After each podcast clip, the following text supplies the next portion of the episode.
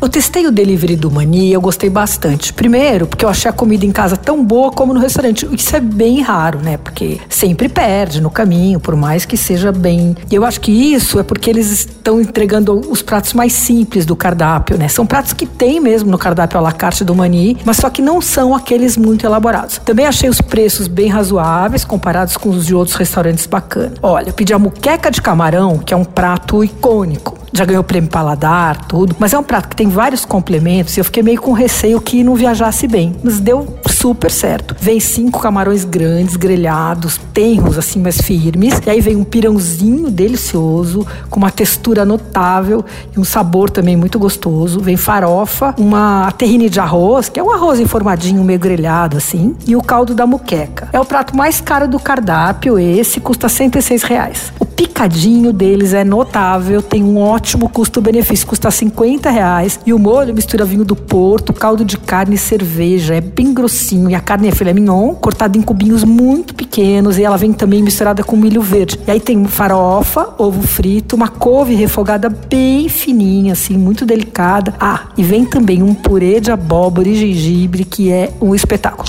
Outra ótima pedida foi o arroz negro. Ele é cozido com leite de castanha e temperos. Vem macio, assim, firme, com brócolis, com os cubinhos de banana da terra, umas folhas, purê de castanha do Pará e umas lascas de castanha do Pará. Custa 69, é uma porção bem farta. Olha, pra dizer a verdade, eu nunca peço massa no mani quando eu tô lá. Sempre tem tanta coisa mais exuberante no cardápio, enfim. Mas em casa eu achei que valia a pena testar. E eu recomendo, viu? Perdi capelline com cogumelos, a massa bem fininha, puxada na manteiga de limão siciliano, com os cogumelos e azeite de trufas brancas. Esse custa 71. É uma delicadeza, assim. Mas só que por cima desse prato estava previsto um crocante de parmesão. Isso, e veio, ele veio realmente, mas veio num saquinho decorado, todo bonitinho, à parte, e não tinha explicação de onde era para colocar. Então comi separado, depois que eu descobri. Isso é uma pena, né? Porque precisava vir com as instruções.